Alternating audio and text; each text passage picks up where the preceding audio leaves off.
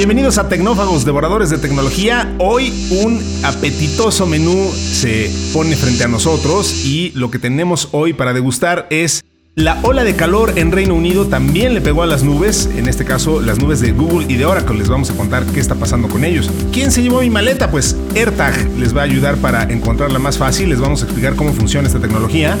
Australia está usando el reconocimiento facial para multar a ciudadanos. Vamos a hablar un poco más de reconocimiento facial, que ya hemos abordado antes, pero ahora vamos a ahondar en implicaciones legales. Y hablaremos de sinestesia en TikTok. ¿Qué significa eso? Pues eh, quédense para descubrirlo aquí en Tecnófagos Devoradores de Tecnología. Kio Networks presenta el podcast de Tecnófagos, una mesa de alta especialidad servida para ti en tres tiempos. Acompaña a Ricardo Massa y Bernardo González, dos especialistas en masticar información tecnológica para ti. Prepárate para devorar junto a los tecnófagos todas las noticias de las innovaciones del momento. Muy bien, pues eh, ya lo saben, pueden mandar sus temas de preferencia a tecnófagos.kionetworks.com. Aquí los devoraremos con todo gusto. Y en esta ocasión le quiero agradecer a Miguel Ángel Acosta, que ya es tecnófago honorario, nos ha escrito en algunas ocasiones. Muchos de ustedes lo hacen y lo agradecemos profundamente. Él, entre otros, nos pidió hablar de blockchain y pues como es un tema muy amplio, pues tendremos un especial la siguiente semana. Especial que estaré eh, con mucho gusto locucionando yo, su servidor Ricardo Massa, y por supuesto que ahí está Bernardo González, que también está aquí ahora para complementar este dúo de tecnófagos. ¿Cómo estás, Bernie? Muy bien, listo para comenzar con estos apetitosos platillos que acabas de anunciarnos. La entrada de hoy. Una fresca selección con las noticias del momento.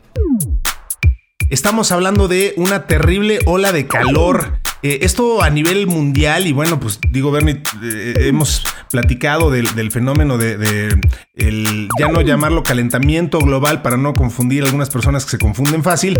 Eh, entonces hablamos de un cambio climático, pero en, el, en, el, caso de Inglaterra ha sido terriblemente dramático. Digo, la, temperatura en el Reino Unido superó por primera vez los 40 grados. Había ocurrido ya en alguna ocasión, hay un registro ahí muy loco del, del verano del 67, no, no una, cosa por el estilo.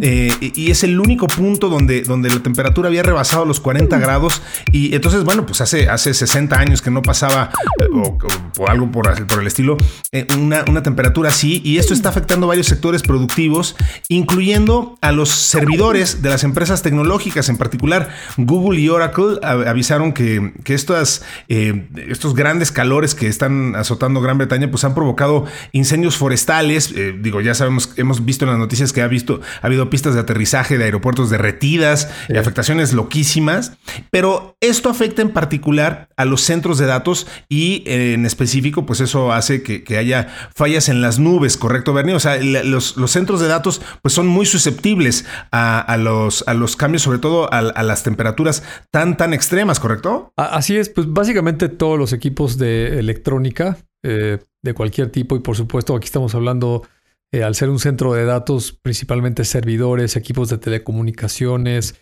eh, equipos de almacenamiento, de respaldos, en fin, eh, mucha tecnología categorizada como sistemas e infraestructura, tienen unos rangos de operación, sobre todo por los procesadores, que son los que producen este mayor calentamiento, este, esta generación de calor dentro de los equipos, que van de un máximo precisamente como de unos 30, 35 grados, eh, a un mínimo también, este, si, la temperatura es muy fría, también este, entran en problemas de operación.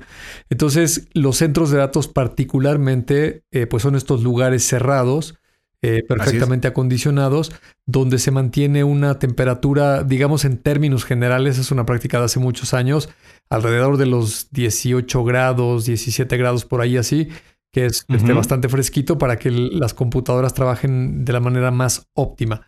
Eh, hay, hay algunos equipos de generaciones más recientes que soportan temperaturas más altas, pueden estar operando eh, cerca de los 35, 38 grados centígrados, pero por lo general eh, la mayoría de los equipos arriba de los 40 grados efectivamente empiezan a tener problemas, ¿no?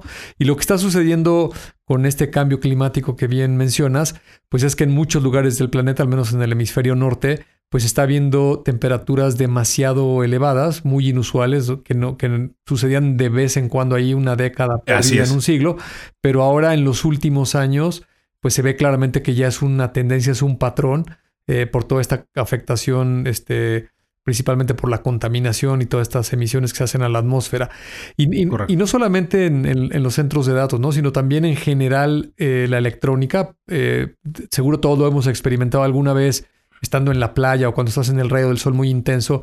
Si estás usando tu celular y le está pegando el rayo del sol, este se calienta demasiado rápido y particularmente los equipos móviles, pues si, si no los quitas del sol, pues se, van a apagar. ¿no? Es, un mecanismo de protección que tienen los equipos. Y esto que comentas de la noticia, particularmente del centro de datos de Oracle y otro de Google, pues fue exactamente lo que sucedió, ¿no?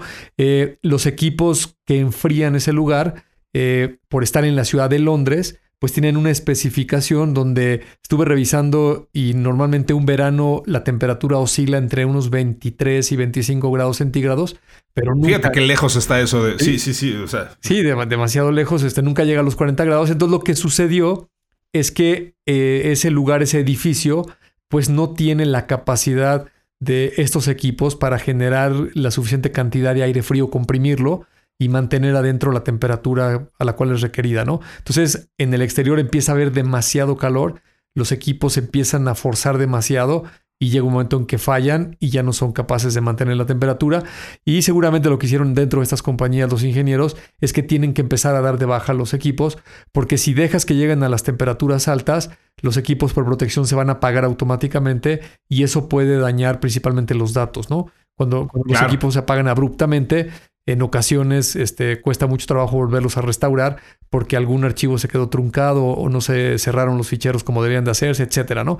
Entonces, todos esos procedimientos pues obligaron a estas dos compañías particularmente a, tener que deshabilitar el centro de datos por, por, algunas horas.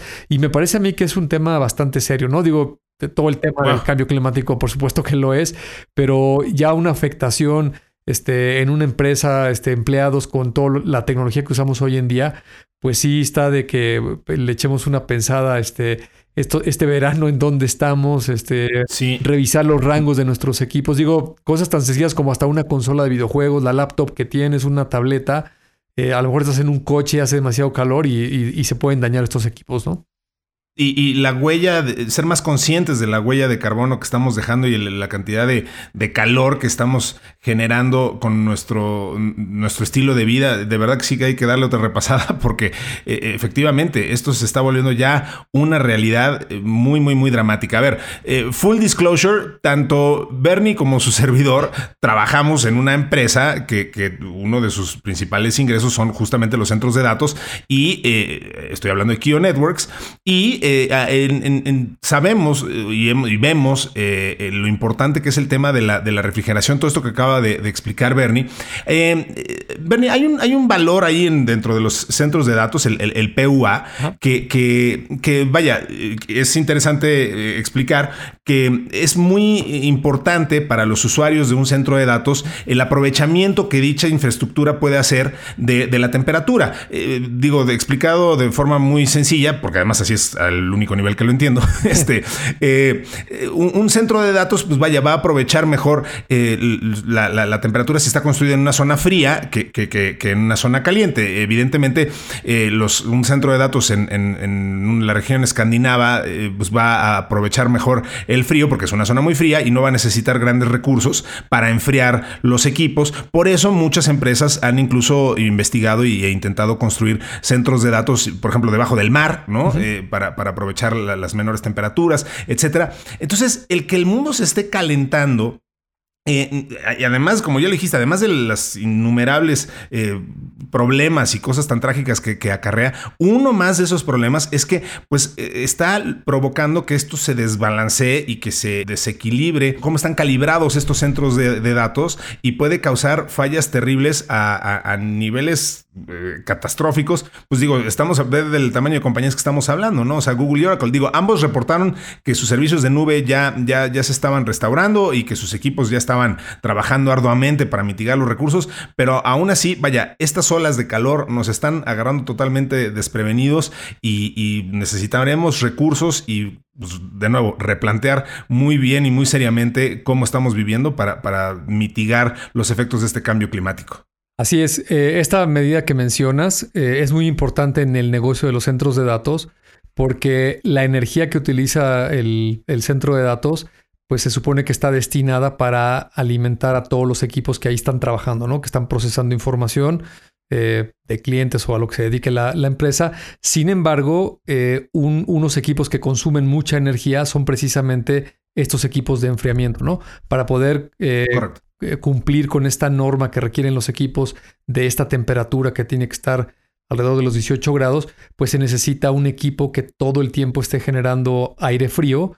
Eh, hay, que recordar que estos servidores eh, pues están trabajando con procesadores, muchos de ellos con memoria, eh, discos duros, ya sean este, discos mecánicos o discos de estado sólido, y todos estos equipos generan mucho calor. Entonces, el aire acondicionado tiene que mitigar esta temperatura y, y nivelarla, y el centro de datos tiene que tratar de que sea el menos costo posible, ¿no? Entonces, cuando el centro de datos está ubicado en una zona muy fría, eh, hay una tecnología que te permite tomar aire del exterior, filtrarlo, y entonces de una manera natural, mucho más ecológica, más este, amigable para el medio ambiente, eh, ya, no tienes que tener estos equipos eléctricos que están consumiendo demasiada energía, ¿no? Obviamente también hay otro consumo menor que es pues las luces del edificio, este, los accesos, las cámaras de seguridad, en realidad es muy pequeño, pero también cuenta, ¿no? Entonces, eh, si tú quitas la energía de los este, equipos de cómputo, toda la infraestructura, eh, tomas la, remanente que es para todo, todo esto arancelario que está para enfriar, para iluminar, y entonces el chiste de este negocio es ver cómo este segundo costo lo haces lo más pequeño posible, ¿no? Eh, hay centros de datos, como lo acabas de decir, que están pensados para estar este, sumergidos en una especie de contenedor. Este, el agua disipa mucho más el calor que, el, que el, aire. Eh, también este, a veces los instalan cerca de un río este, y con el, con el agua es con la que eh, generan el enfriamiento de todo este aire que se está calentando. En fin, hay muchos este, métodos muy ingeniosos para tratar al final del día cómo hacer más eficiente en términos económicos un centro de datos. Así es.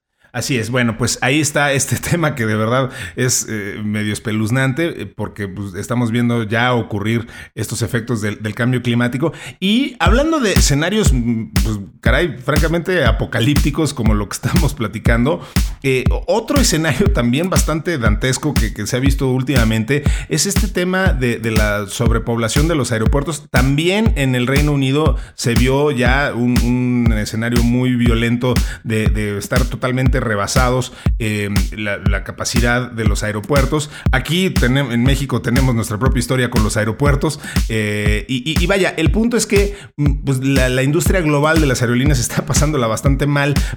Están esforzando mucho para satisfacer la demanda. Y pues digamos que eso ha hecho que, mucha gente se ponga a tomar el control del equipaje en sus, en sus, propias manos, ¿no? O sea, en este, en lo que se ha dado por llamar el verano de los retrasos, tanto de los vuelos como de las pérdidas de, equipaje. Eh, pues vaya, ahí ya, ya, ya estamos viendo un boom de una tecnología que ya había salido, que, que no, es, no es nueva, pero que ahora está teniendo, insisto, un boom, que son los rastreadores Bluetooth, eh, que son discretos y, muy livianos, estos que siempre me recuerdan a los rastreadores que usaba el hombre araña en los cómics. Em, esta, es una tecnología diseñada para ayudar a los propietarios para ubicar llaves, bolsas, este, pertenencias fáciles de, extraviar, incluyendo el equipaje. Em, y, y, bueno, pues em, básicamente estamos hablando, si no entendí mal, Bernie, estamos hablando de dos tipos de, rastreadores eh, típicamente, ¿no? O sea, estamos hablando de, los, de los AirTags y de los de. y, em, de los de, los Tile, ¿no? ¿Correcto? E, es correcto. Esta tecnología, como bien lo dices, ya tiene bastantes años, no, no es nueva, es parte de toda la corriente del Internet de las cosas. Eh, son muy prácticos porque se, apoyan de otra tecnología de, de, comunicaciones que se llama el Bluetooth de baja energía. Eh, y entonces eh, es muy conveniente porque lo puedes poner en un tamaño muy pequeño. Le puedes colocar una batería, más o menos, dependiendo de la marca, duran hasta un año las baterías. Son baterías este, muy este, fáciles de encontrar. Eh, estas del tamaño de una moneda que en cualquier tienda electrónica la, puedes comprar o la puedes pedir en línea en cualquier sitio de comercio electrónico y eh, al final del día se lo puedes poner como lo acabas de decir, ¿no? A una maleta o a una mascota, este, la puedes dejar en el coche, en tu cartera, las llaves, etcétera, etcétera. Y lo interesante es cómo funciona. Eh, los AirTags eh, pertenecen a la compañía Apple. Eh, salieron después que los de esta otra compañía que se llama Tile. Digamos que son las dos más populares, pero literalmente hay cientos de opciones este, allá afuera si, si se ponen a buscar otras marcas. Y lo, y, lo, interesante en el caso de Apple es que la compañía ya tiene cerca de un billón de dispositivos circulando en todo el mundo. Digamos que desde, que empezó el fenómeno del iPhone y las iPads este, y las propias computadoras y los Apple Watch y todas estas cosas que, tienen cierta conectividad eh, a Internet, ya sea por un Wi-Fi o bien por una tarjeta celular de datos, eh, se convierten en una red que cualquiera de estos dispositivos a través de la aplicación este, que, se llama Find este, My este, iPhone o Find My Computer o, el, equivalente de dispositivo que tengas, eh, va a detectar la señal de Bluetooth de alguno de estos dispositivos y, de una manera que me parece que está muy bien implementada con mucha seguridad. Lo único que hace es decir, oye, el número de serie correspondiente a este dispositivo, eh, detecto que está a unos 20, 30 metros de donde yo me encuentro y el dispositivo le lanza a la compañía su ubicación, ¿no? Y de una manera bastante cifrada, al dueño del, en este caso del AirTag, le va a aparecer en su aplicación eh, el lugar en donde está, ¿no? la proximidad. Eh, Entonces, a ver, nomás para entender. Eh, esto no usa GPS y, como dices, se usa un Bluetooth de baja frecuencia, de, bueno, ¿cómo lo llamaste? De, Ajá, un, Bluetooth de bajo consumo de energía. De hecho, las iniciales es BLE. Van a ver Bluetooth. Ah, ok. Low Energy, ¿no? Es la. Ok. son, son, las siglas. Entonces, lo que hace es que convierte los aparatos cercanos en una especie de red de, beacons para, para, identificar las coordenadas en donde está el, el, AirTag en este caso, em, y, de una forma encriptada para que los, usuarios, o sea, tú ni, tú ni te enteras que te están usando como, como este, referencia para ese AirTag. Exactamente, tú ni te enteras y la gente que está cerca de este AirTag va a servir de puente para notificarle a la compañía la ubicación del, dispositivo, ¿no? Eh, para, para, este caso de uso del que estamos hablando de, digamos que el, ejemplo que pusiste de las maletas, pues es un objeto que, lo perdiste o que lo necesitas ubicar.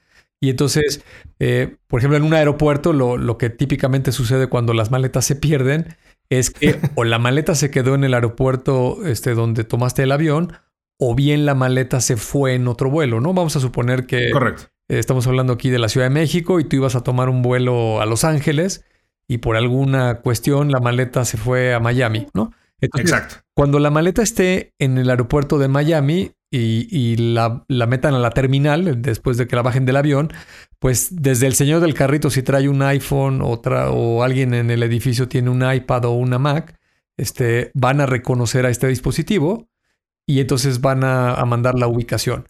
La persona cuando lo esté buscando, en este caso tú te metes a tu teléfono, buscas tu AirTag y te va a decir, pues está en la ciudad de Miami, ¿no? Y si le haces zoom, vas a ver que está en el aeropuerto la maleta, ¿no?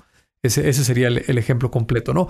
Ahora, mi, mi, siguiente pregunta es, hace un par de años, quizá un poquito más, se puso de moda hablar de esta tecnología y eh, desde luego que uno de los principales cuestionamientos que se empezaron a hacer fue el tema, porque hemos estado hablando de maletas, pero, pero ¿qué pasa con los seres humanos? Y sobre todo, ¿qué pasa? Porque algunos de estas, sobre todo los tiles, pueden ser eh, pues, tarjetitas, o sea, tan delgados como una tarjeta, o, muy, muy, eh, muy fáciles de ocultar, es mi punto.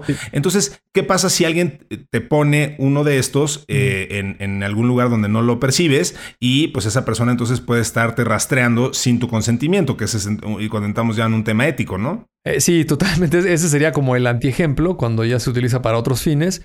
Eh, eh, la, compañía que ofrece este otro producto que se llama Tile tiene varias presentaciones porque los de Apple solamente, como, como siempre lo hace la mercadotecnia de Apple, ¿no? solo hay un tipo de AirTag que es este redondito como una moneda. Como estas bolitas. Una bolita.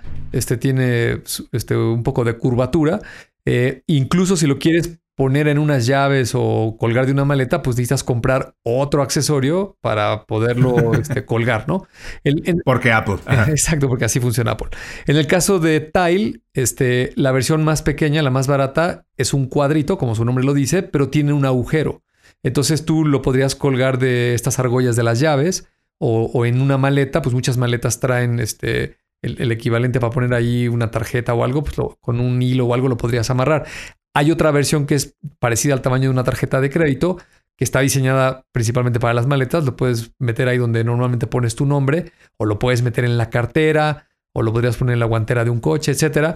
Y, y volviendo a tu ejemplo, pues sí, e, ese es un inconveniente, ¿no? Yo podría poner uno de estos dispositivos en tu coche, simplemente por ociosidad, para saber dónde está Ricardo.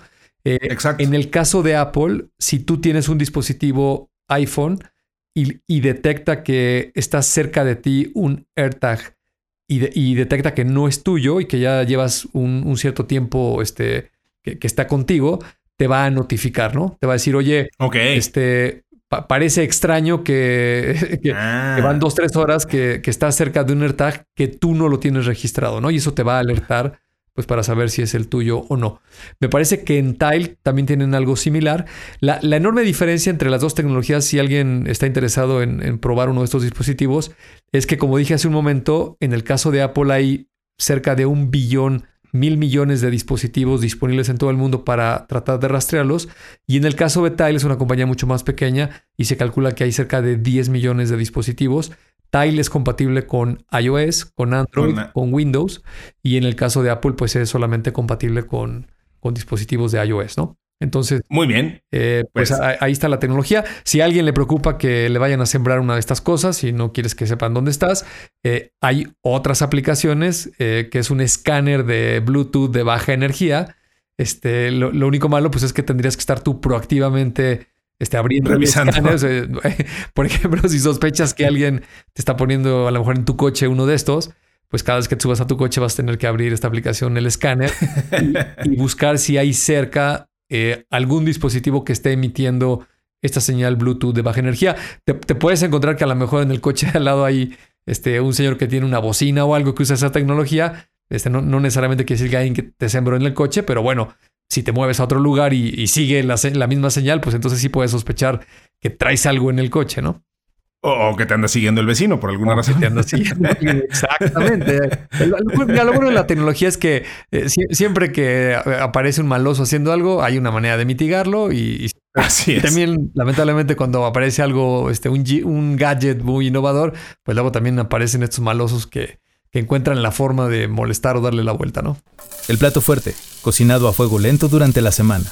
Esta nota está interesante, Bernie, porque hemos platicado de, medidas semejantes. A ver, si una persona en el estado de Australia Occidental contrae COVID-19, debe de permanecer en cuarentena domiciliaria durante siete días, eh, al igual que sus contactos cercanos. Aquí lo interesante es que la policía verifica su paradero mediante el envío de mensajes de texto periódicos y le pide que envíen una selfie dentro de los siguientes 15 minutos. posterior a ello, la policía utiliza tecnología de reconocimiento facial y seguimiento por GPS, fíjate nomás, para determinar si la persona que se tomó la selfie está en casa. Y si no está, rápidamente llegan tocando a la puerta con una multa potencialmente considerable. Entonces, es eh, la, aplicación G2G de la, empresa emergente local de Genvis y ha sido utilizada por más de 150 mil personas en este estado desde que se lanzó en septiembre del 2020. Em, vaya, lo interesante de aquí es que eh, Australia es la única democracia que utiliza tecnología de reconocimiento facial para ayudar en los procedimientos de contención de COVID-19. La mayoría de los otros países desarrollados, etcétera, este, de primer mundo, no sé, eh, rechazaron esta idea y, bueno, pues esto obviamente destapa de nuevo una conversación que tiene más que ver con, con el uso ético y dónde está la línea de, lo invasivo eh, en el uso de la tecnología. Al final, creo que es bastante útil y, muy... Eh, pues está resultando muy productivo lo que están haciendo, em, pero, pero bueno, pues entramos de nuevo en el terreno de, algo pues, bastante, bastante ambiguo, que es justo si se vale o no se vale que el gobierno eh, haga eso y siga tus pasos y sobre todo esté checando que estés haciendo cuarentena utilizando recursos conocimiento facial, ¿no? Sí, eh, mira, creo que va a ser durante varias décadas este, muy polémico este asunto de, si es legal o si es correcto o no el que eh, un organismo, un gobierno o una empresa privada esté utilizando el reconocimiento facial, ¿no? Para identificar a las personas. Al final del día es eso, ¿no? Es, un mecanismo más de, identificación. Eh, hace algunos siglos, este, pues no había manera de identificar a alguien más que creerle, ¿no? Este, si llegaba alguien en 1550 y decía que era este, no sé, Hernán Cortés, pues le tenías que creer, ¿no? Porque seguramente traía un pergamino que ahí decía que él era Hernán Cortés o quien, o quien fuera, ¿no? después, eh, la sociedad aceptó, porque tiene muchas conveniencias, por ejemplo, las huellas dactilares, ¿no? Este, que yo sepa, en prácticamente todo el mundo, este, la policía y los gobiernos las utilizan como mecanismos de identificación oficial, al igual que las fotografías. también de repente se nos olvida eso, ¿no? Este, claro. Eh, estoy casi seguro, sin temor a equivocarme, que no hay ningún país del mundo que no use fotografías, ¿no? Este, eh, un certificado, una cartilla de vacunación, este, ingresar a la escuela, el, el documento de identificación nacional, las credenciales para votar, las cartillas este, de servicio militar, los países que tienen servicio militar, el pasaporte, eh, tu credencial del trabajo, de la universidad, etcétera, etcétera. Podríamos poner aquí miles y miles de ejemplos. Y, la fotografía es una convención, ¿no? Nadie dice, oye, este, me tomaron una foto y qué tal que la usan para fines, este, otros y este, y, y, yo no quiero que vean mi cara, pues, este, ni modo, ¿no? Me, parece incluso que ya en, algún otro episodio pasado de podcast, este, de hace mucho, este, yo creo que puse yo el ejemplo, ¿no? Este, eh, igual en casi todos los países del mundo, tú no puedes salir a la calle con un pasamontañas, ¿no? Este, en el momento que quieras regresar a un banco, por ejemplo, este, pues eh, vas a poner a todo el mundo muy nervioso, pero incluso si entras a un centro comercial con un pasamontañas, este, no, no, no te auguro que dures más de unos segundos caminando adentro cuando alguien te va a detener, ¿no? Y te va a decir que, no puedes sí, sí, esas montañas. Y, y, eso significa que tu cara tiene que estar visible. Entonces, ahí sí yo muy particularmente, esta es opinión de Bernardo González, me parece que esta tecnología de reconocimiento facial llegó para quedarse y va a ser una función de tiempo para que prácticamente en todo el mundo veamos que se puede utilizar. ¿Por qué? Porque tiene muchas conveniencias, ¿no? Eh, ahorita que estamos hablando de aviones, con esto de las maletas y los AirTags, eh, e, es mucho más ágil abordar un avión y tiene mucho más seguridad si lo haces con reconocimiento facial, ¿no? A lo mejor eres una persona que, que viajas con regular frecuencia, la aerolínea tiene tu rostro, lo tiene escaneado, y entonces cuando vas a, llegas a la puerta de embarque, pues no tienes ni que sacar el pase a abordar, ni el pasaporte, ni nada. Incluso podrías vincular muchas cosas de una manera muy interesante, ¿no? Este, las aerolíneas deberían de tener acceso directo a través de un API con la Secretaría de Relaciones Exteriores o el equivalente que haya en cualquier país, pues para ver la vigencia de, del pasaporte. Podrían tener también una comunicación con sus sistemas con la embajada correspondiente al destino del donde vas a viajar. Y entonces, de, de una manera instantánea, en segundos, podrías validar si este Ricardo Más es el que está pretendiendo abordar el avión y si su pasaporte está vigente y su visa está vigente, este, y sabrías este, en qué grupo te tienes que subir y si te estás este, agandallando y no te corresponde, etcétera, etcétera. Eh, me, parece que, que, tiene puras ventajas, ¿no? Ahora, la gente que se opone, pues sí, también hay un riesgo, ¿no? Este, todos los días vemos en las noticias que de repente a las empresas, a los gobiernos los hackean y pues también a alguien le puede preocupar, oye, si usan mi rostro y se hacen pasar por mí, etcétera. Pues sí, ese, ese riesgo siempre ha existido y siempre va a existir.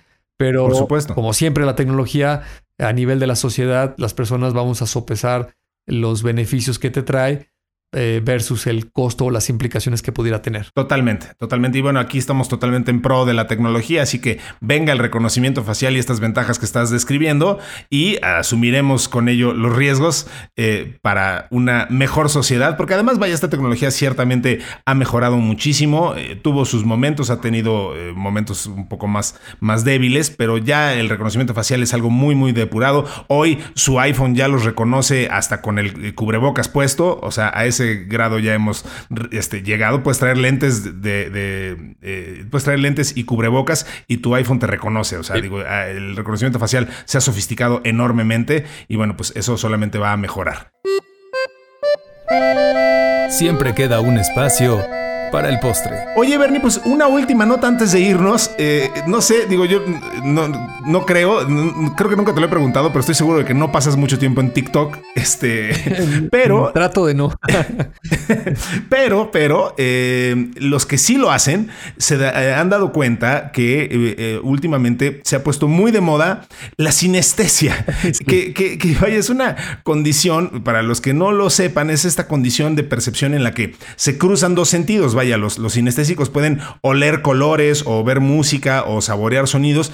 Y bueno, pues ahora resulta que lo que antes era una condición muy extraña, muy, muy, se daba muy poco, un porcentaje muy pequeño de la población tenía esta condición, pues ahora resulta que estábamos rodeados de miles y miles de sinestésicos por todos lados, porque eh, los videos del hashtag eh, con, la, con la etiqueta hashtag sinestesia han acumulado unos 289 millones de visitas y los sinestésicos reciben innumerables comentarios de personas que les ruegan que prueben sus nombres o describan el color de su canción favorita.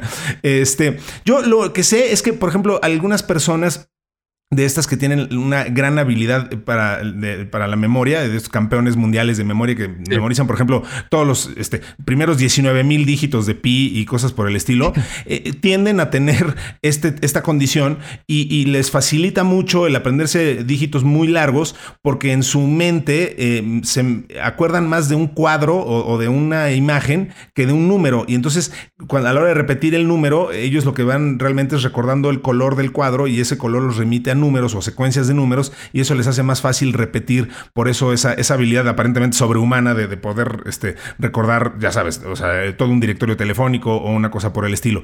Pero lo que sí es interesante es que eh, hace cuatro décadas que se empezó a detectar la sinestesia, pues ellos le temían al ridículo y ahora son rockstars en, esta plataforma de TikTok, una, una forma más en la que el mundo está cambiando, mi querido Bernie. Sí, totalmente. Trato de no meterme a, TikTok porque te atrapa y luego pasas demasiado tiempo más del que quisieras estar viendo ahí videos de, muchas cosas que sin lugar a duda te entretienen, pero luego uno tiene que hacer otras cosas, ¿no? Pero, pero hablando de, esta moda que está ahora de los sinestésicos, me parece que es una condición este, pues, anatómica que tienen ciertas personas. Este, Ahorita mientras te escuchaba explicarlo, este, me acordé que una vez nos invitaron... pensé, que ibas a decir, ahorita mientras te escuchaba empecé a ver colores. Empezaste a, saber así como algo agridulce. no, no, me estaba acordando que una vez platiqué con, con una chef, una, una, una mujer que este, tiene un restaurante bastante bueno aquí en la Ciudad de México, y, me decía que ella tiene esa condición, ¿no? Que este, los, la comida y los ingredientes este, le suenan a ciertas cosas o, o, ven mm. colores y ese tipo de, cuestiones.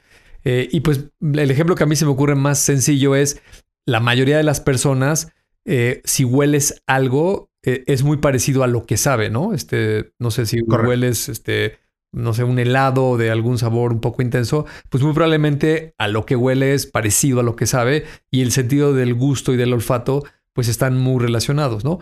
Entonces no tendría por qué no haber por alguna condición este, genética o, no sé si es algo desarrollado o adquirido, pues alguien que este, los sabores le, suenan a, ciertos sonidos, ¿no? A ciertos este, tonos o los ve con ciertos colores y pues de esa manera los cinco sentidos los podrías mezclar, ¿no? Este, me, parece que pues es algo nada más interesante, ¿no? Este, no, sé qué tanta utilidad para la vida diaria y práctica lo tenga, pero pues sin lugar a duda a la gente que, que busca maneras de entretenerse ahí en TikTok, este, esto le, le llama la atención y pues está interesante todas estas personas que tienen esta capacidad.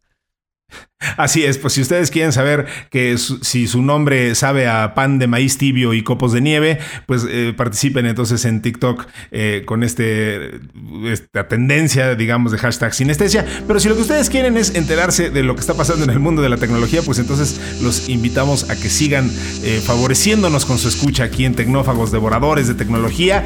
Muchísimas gracias a Mario Terrés en la edición, gracias a Dalibasti Santiago en la redacción, a Gina Rangel y a Citlal Sin Vallarta en la producción y por supuesto, muchísimas gracias Bernie por eh, ser una vez más el complemento ideal de este dúo de tecnófagos. No, al contrario, este, muy agradecido que me, que me sigas invitando a, al programa a platicar de la tecnología. Este, me divierte y me gusta mucho y espero que nuestros amigos que nos están escuchando amablemente en este, en este podcast, pues también encuentren algo de utilidad y se diviertan, así como tú y yo lo hacemos. Así será. Pues escúchenos entonces, eh, viene el especial de blockchain y pues tendremos también mm, eh, pronto muchos más temas aquí en Tecnófagos, Devoradores de Tecnología. Nos escuchamos pronto.